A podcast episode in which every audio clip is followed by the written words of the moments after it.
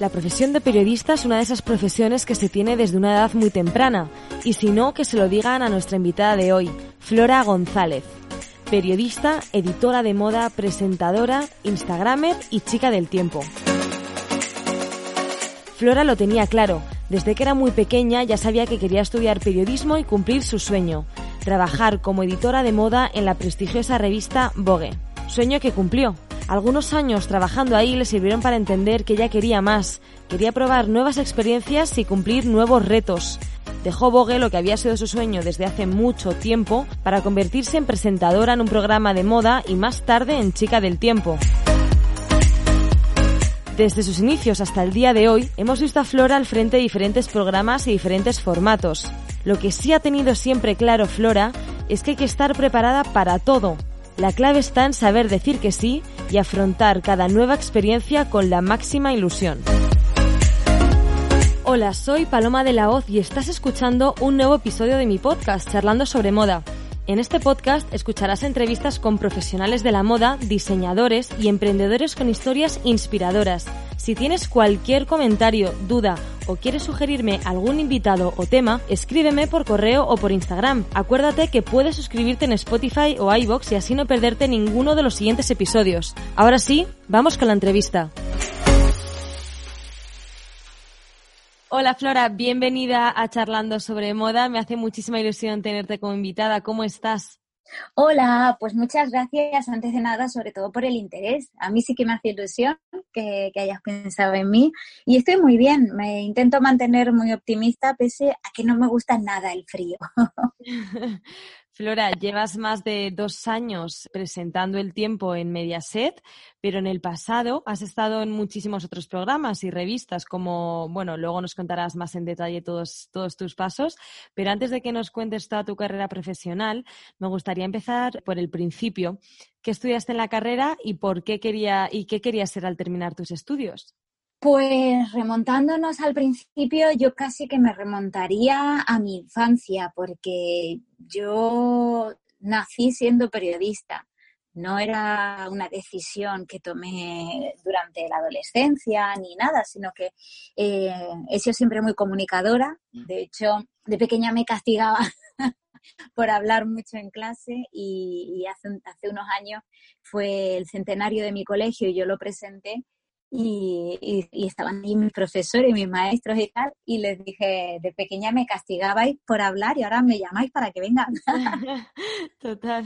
Sí, sí, y, y, siempre pues como que había periódico en el colegio y yo estaba metida en todos los saraos. Y luego, cuando tenía 15 años, en el año 2000, empecé a trabajar en la radio de allí de Andújar, que era de la cadena SER, y, ahí fue donde verdaderamente me enamoré de la profesión. Yo tenía muchas ganas de aprender a ser periodista y ahí fueron mis primeros pasos. Luego, pues el paso lógico, estuve tres años ahí en la radio de Andújar.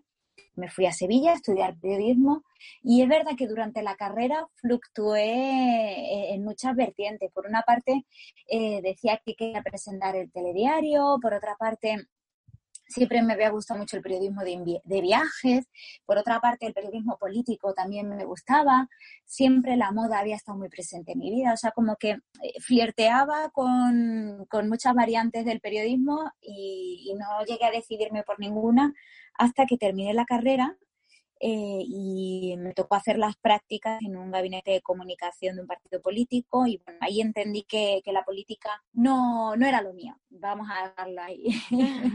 Así que me decidí por, por hacer un máster en comunicación de moda y belleza aquí en Madrid, me vine y, y ya fui enlazando un trabajo con otro y, y, es verdad que en estos 11 años que llevo en Madrid la vida me ha llevado por, por caminos inescrutables. O sea, que fue, que fue a raíz del máster que hiciste aquí en Madrid cuando empezaste a trabajar en el mundo de la moda, ¿no? Si no me equivoco. Según, según te conozco, porque bueno, al haber trabajado en los mismos mundos, al final todos, todos coincidimos, trabajaste como editora de moda en Vogue, en GQ y en Yodona, ¿no? ¿Esos fueron un poco tus principios por, por la industria? Claro, mira, yo empecé haciendo unas prácticas en Yodona y bueno, es que eh, no tuve nada de suerte, desafortunado porque a mí me tocó hacer eh, edición y cierre. que básicamente, para quien no esté dentro del mundo editorial, yo tampoco sabía lo que era, consiste en corregir textos para que no haya erratas, eh, aplicar negritas, cursivas, ver que todo está bien. Al final es un trabajo para una persona como muy centrada, muy tranquila y, yo soy todo lo contrario, yo soy muy creativa y, no, y no consigues tenerme sentada en la silla más de 15 minutos. Entonces, claro, eh, ahí duré muy poquito, duré apenas seis meses y, fue esa frustración de decir tanto, tanto que he luchado para estar por fin en una revista y, de repente no estoy bien, esto tengo que cambiarlo. Así que un día volviendo en el metro iba leyendo la revista GQ y justo vi que estaba en, en, Castellana, Castellana 9, que es donde está ahí condenado. Y dije, venga, pues voy a ir, voy a ir, me planté allí en, en GQ, pedí una entrevista con el director y, bueno, pues así fue de una forma muy fluida, nos caímos bien enseguida, eh, me ofrecí como becaria, empecé como becaria, luego fui asistente de redacción, luego redactora, pero es verdad que mi etapa en GQ duró también muy poquito, duró apenas un año pese a que es el mejor trabajo que he tenido en mi vida, porque me llamaron para cumplir el sueño de trabajar en Vogue. Entonces, pues me fui a Vogue, que al final son hermanos, GQ y Vogue son de la misma empresa. Eso es. Y, ahí estuve casi cinco años, ahí sí que aprendí más de lo que aprendí, eh, en de lo que aprenderé en toda mi vida. En Vogue, Vogue fue la verdadera universidad porque ahí aprendí a trabajar, aprendí a, todo, a todo. Aprendí cómo funciona el periodismo, las luces, las sombras, conocí a grandes diseñadores, conocí a personas súper talentosas, eh, entendí lo que es la admiración por compañeras muy, muy, muy válidas y, las ganas de superarse, ¿no? Porque tú en, en Vogue, cuando, cuando diste el salto de GQ a Vogue, eh, ¿qué, papel, ¿qué papel tenías? O ¿Cuáles eran tus, tus tareas? Pues empecé, esto fue muy gracioso, porque yo en GQ escribía sobre coctelería, tecnología y motor, ¿no? Yo que no he tenido, no tengo ni carnet de conducir. y luego, eh, nada más entrar en Vogue, entré en los suplementos de Vogue y, me tocó con Vogue Niños, que imagínate, yo tenía 25 años y, yo los niños los había visto de, de lejos. De pasada. Lejos nada más, mis hermanas de pequeña. Pero bueno, me puse la pila y empecé haciendo los suplementos de Vogue, Vogue Belleza, Vogue Niño, Vogue Joyas, Vogue Novias, eh, pues todos los que había en ese momento. Y ahí estuve dos años. Luego, eh, con el salto a digital, ya pasé a la, a la web y, ahí en la web era editora de, joyas principalmente, pero bueno, editora de moda, de belleza, de, todo un poco. En la web ya sabes que con, la era digital nos tocaba hacer de todo. Sí, vale. Y luego yo, bueno, personalmente te conocí cuando trabajabas en Nonstop People que eras presentadora del programa y me acuerdo que viniste a Global y a la agencia donde yo eh, por, aquel entonces trabajaba y viniste a grabar, esto es muy gracioso, viniste a grabar un reportaje eh, de Intimissimi, la, marca de, lencería, y enseñabas, bueno, pues lo que era la nueva colección de ropa mm, interior de, de ese momento y demás. ¿Tú te acuerdas de, no sé si te acordarás porque habrás hecho mil reportajes? Me acuerdo perfectamente porque además teníais unas vistas en la antigua oficina, eh, teníais unas vistas como a un jardín súper agradable y me marcaron mucho. Sí, yo me acuerdo prácticamente del 90% de los reportajes que hice, pese a que es verdad que hice muchísimos.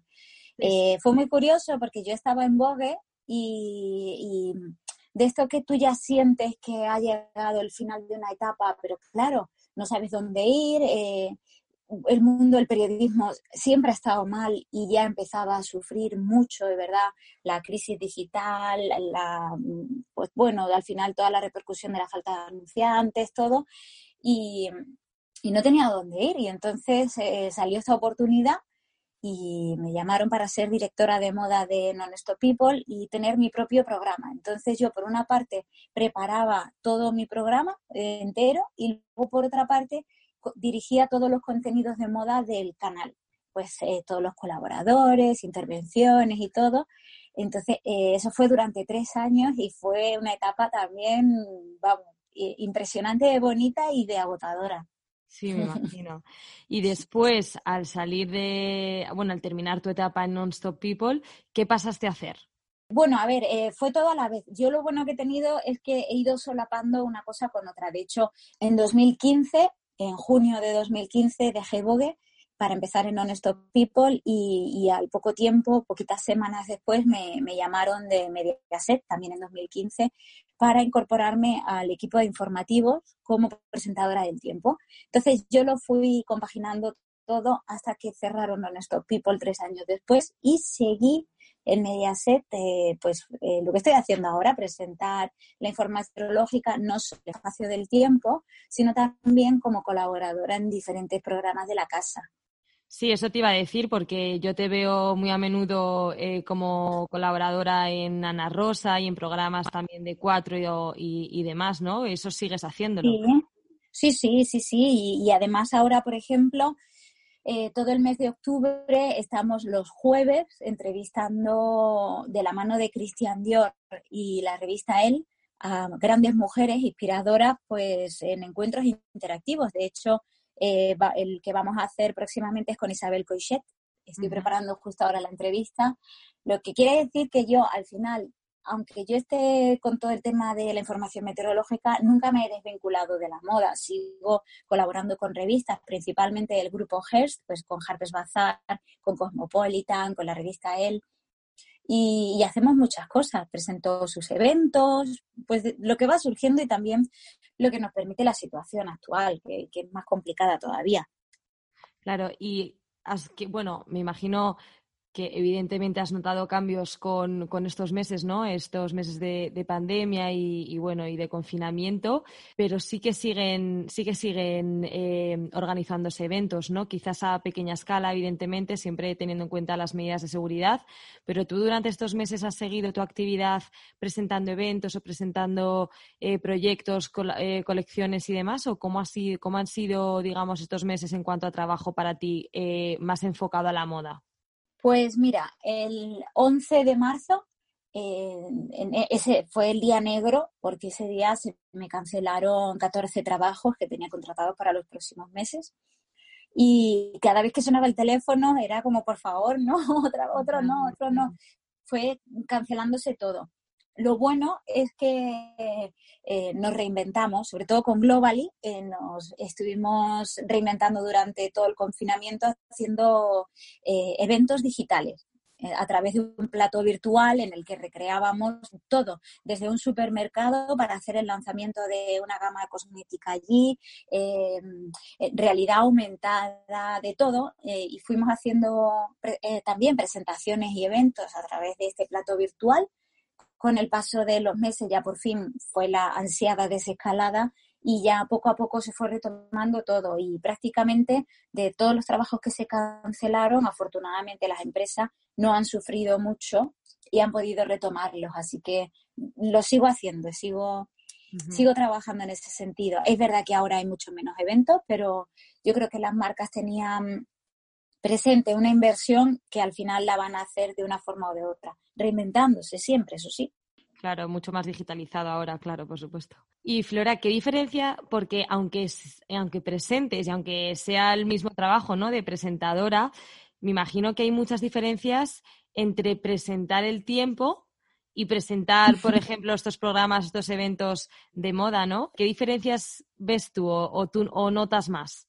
Bueno, la principal diferencia es el contenido. Yo soy alumna de, letras puras, de latín y griego y de idiomas, entonces tuve que volver a ponerme mucho las pilas con geografía, con todo el tema relacionado con el clima y todo. Y, una vez que ya dominaba la materia, eh, la principal diferencia es que tengo tres minutos para contar cinco mapas, sacar una foto, saludar y despedir. Entonces tengo que hablar muy rápido. Y claro, a veces eh, cambio el chip y estoy presentando un evento y yo misma me doy cuenta de, para, para, que, estoy acelerando. Entonces, bueno, eh, al final en, en, eventos, en programas, en entrevistas y todo eso, soy más yo, mucho más natural. Y en el tiempo, pues sí que se rige un poco más por el código y el lenguaje de informativos, que es más sobrio en general.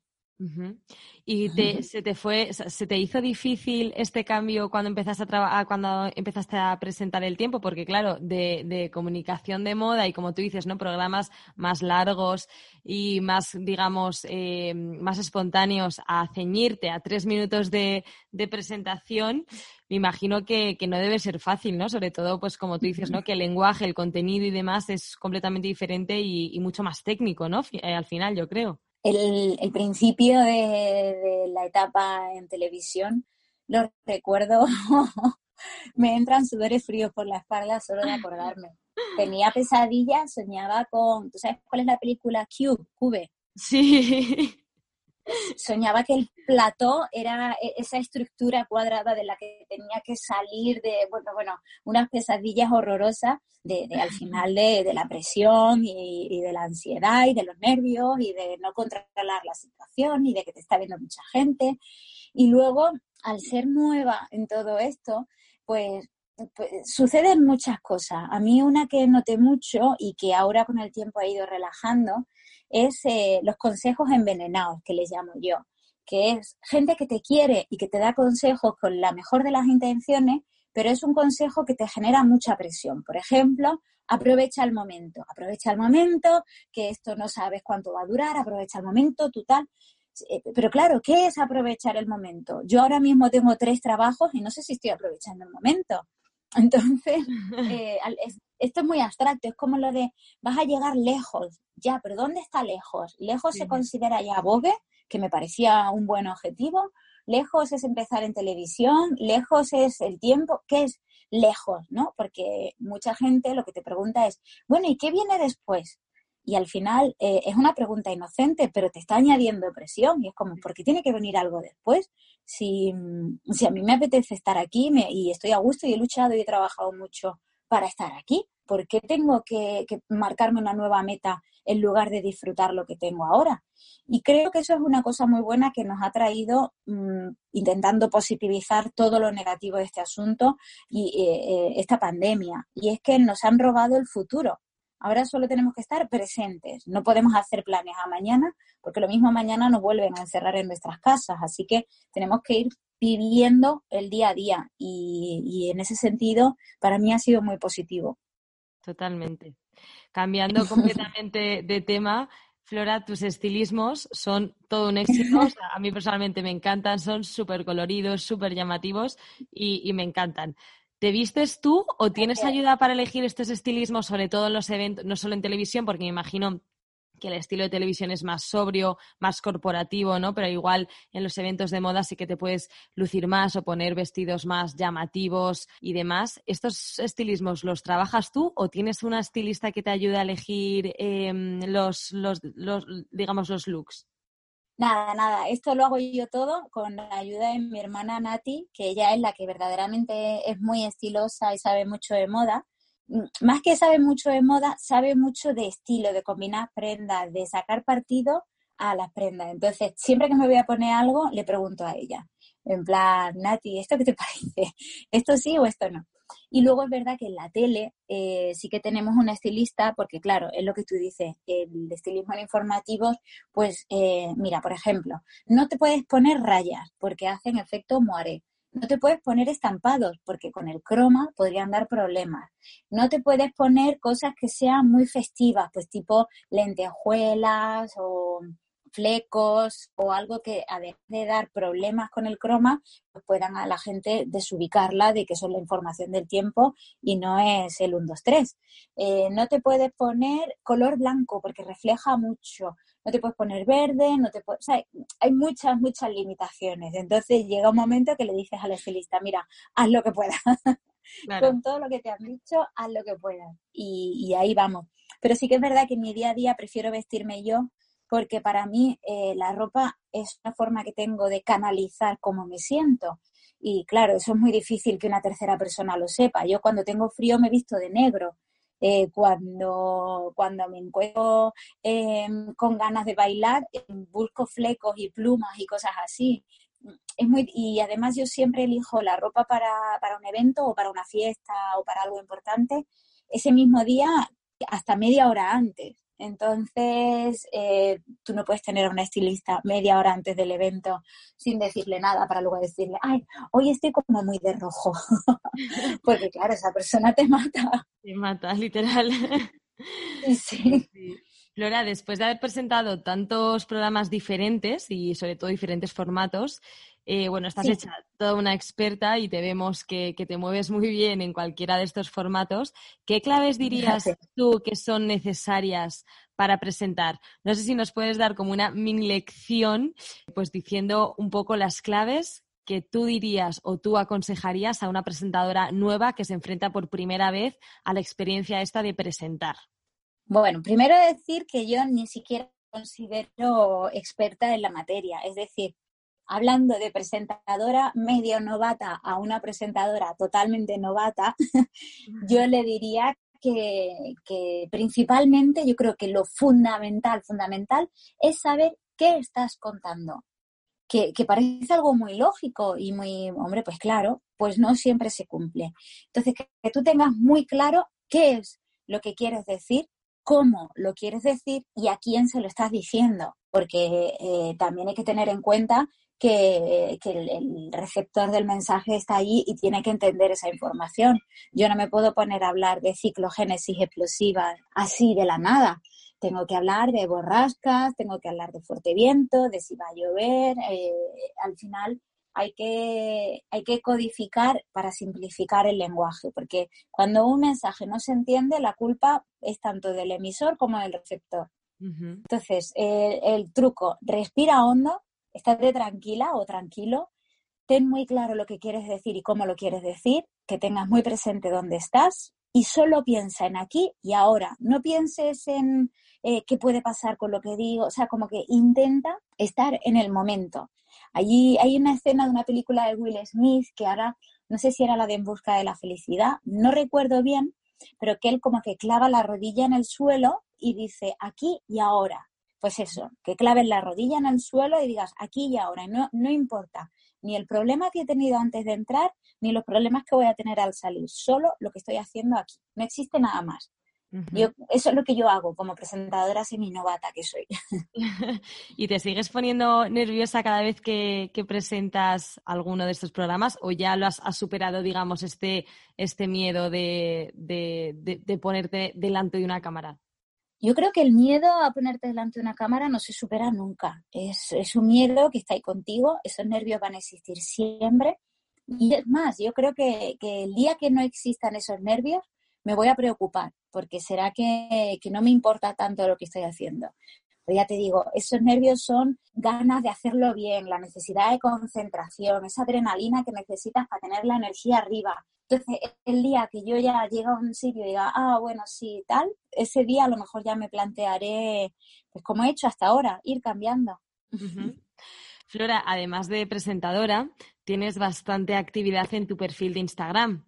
Tienes, eh, creo que más de 90.000 seguidores y has realizado colaboraciones con marcas de moda, belleza, lifestyle. ¿Cómo gestionas tu perfil? No sé si lo llevas, me imagino que eh, lo llevas tú o tienes eh, alguien que te ayude. ¿Cómo gestionas el contenido? ¿Lo subes de forma natural o lo, digamos, lo calendarizas y lo organizas para subir X foto eh, X día? ¿Cómo, ¿Cómo lo haces? Pues mira, yo desde un primer momento tuve claro que yo no soy influencer, porque yo no me dedico a las redes sociales. Yo siempre digo que soy periodista con redes sociales. Y para mí Instagram es una herramienta más para estar en contacto con la gente, para nutrirme de información, de tendencias, de, todo, para estar conectada con el mundo. Y como tal, pues eh, claro, lo quería usar yo y lo quería gestionar yo y hacerlo todo yo. Es verdad que empiezo ya a estar un poco sobrepasada. ¿Por qué? Porque yo contesto todos los mensajes. O sea, leo y contesto todos los mensajes, leo y contesto todos los comentarios. Eh, interactúo con la audiencia, hago encuestas de qué os gustaría que pusiera, os gusta esto, os gusta esto otro. Y, en cuanto a publicación, un poco natural. La única manía, por así decirlo, que tengo es que a mí me gusta publicar una foto de primer plano y la siguiente que sea de plano general, ¿no? Así como por tener una manía, por darle algo diferente al, perfil, por darle un orden, pero Hay semanas que publico cinco fotos, hay otras que publico una, porque también intento no meterme presión, porque hubo un momento en el que Instagram era una presión. Eh, mira que a mí nunca me han importado los likes, pero sí que me importa mucho lo que, que le guste a la gente el contenido. ¿Sabes? Y, le daba muchas vueltas y decía, esto no les va a gustar, esto sí, ¿por qué ha subido esto? Esto no les gusta, tal, como, como presionándome mucho. Y entonces decidí relajarme y subir lo que me gustaba a mí y lo que a mí me hace feliz. Y bueno, parece que funciona, parece que a la gente pues le gusta y lo está recibiendo muy bien. En este podcast me gusta muchísimo hablar sobre errores porque a pesar de que la tele y todo el mundo de la moda en general y redes sociales parezca perfecto y maravilloso, la realidad es que todos los trabajos tienen sus pequeñas problemáticas. No sé si tú te acuerdas de algún error que hayas cometido y del que te sigas acordando a día de hoy que te sirva para no caer en la misma trampa, pero que se te haya quedado como guardado en la memoria. Quizás, eh, no sé si en tus inicios cuando empezaste a presentar o quizá en las revistas cuando empezaste a trabajar en ellas. Pues mira, eh, error así de momento tierra trágame y me he jugado el puesto de trabajo, creo que todavía no ha llegado ese momento, aunque no descarto que pueda llegar, porque yo a veces soy demasiado natural y eso me puede llevar a meter la pata. Eh, error, eh, algo que pudiera cambiar del pasado, por ejemplo, o, algo que yo considero un error en mí misma es la presión que yo me he metido a mí misma y, lo dura que he llegado a ser con, mi forma de trabajar, cuando, cuando a lo mejor no se me estaba presionando tanto externamente ni se me estaba exigiendo tanto y, yo me machacaba mucho. Y, me he reconciliado conmigo misma y he aprendido a convivir con mi forma de ser, con mis errores, con, con cómo hago las cosas. Yo creo que fue un error del que me di cuenta y que me alegro mucho haber arreglado. Y luego, pues, otro tipo de errores. Bueno, es que yo aprendí a trabajar en, las revistas, porque cuando tú sales de la universidad, tú no sabes trabajar. Tú sabrás mucho de tu materia, pero tú no sabes cómo funciona el trabajo, no sabes cómo funciona una redacción, no sabes cómo, eh, nada, no sabes nada.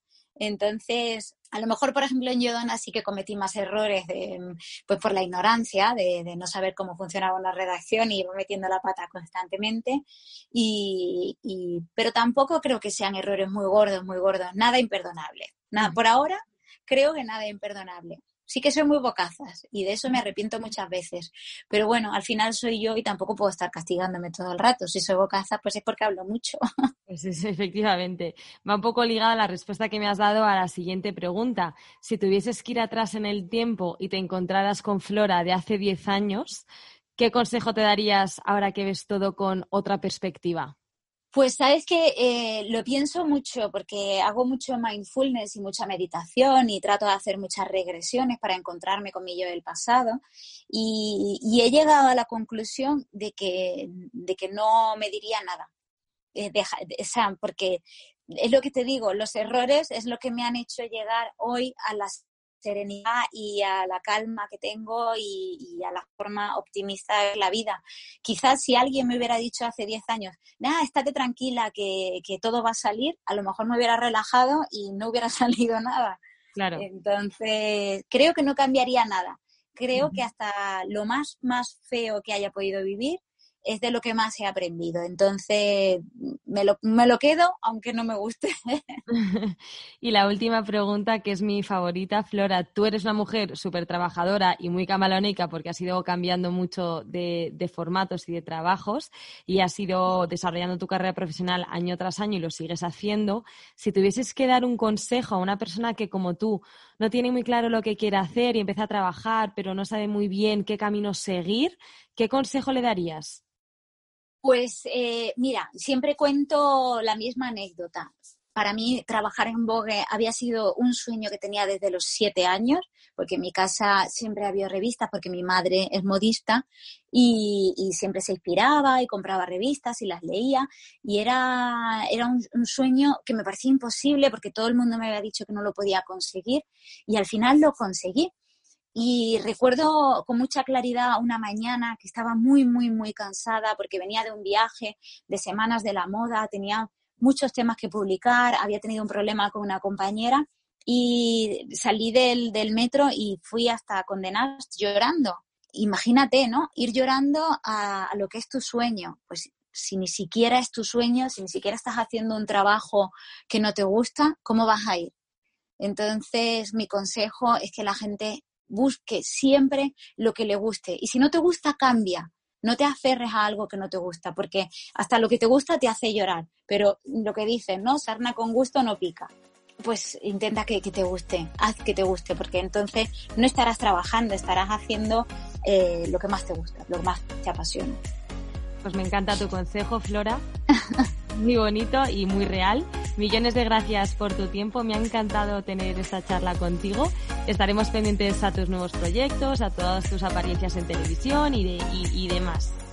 Os lo iré contando todo por Instagram. Pues millones de gracias, Flora. Un beso, linda. Hasta luego.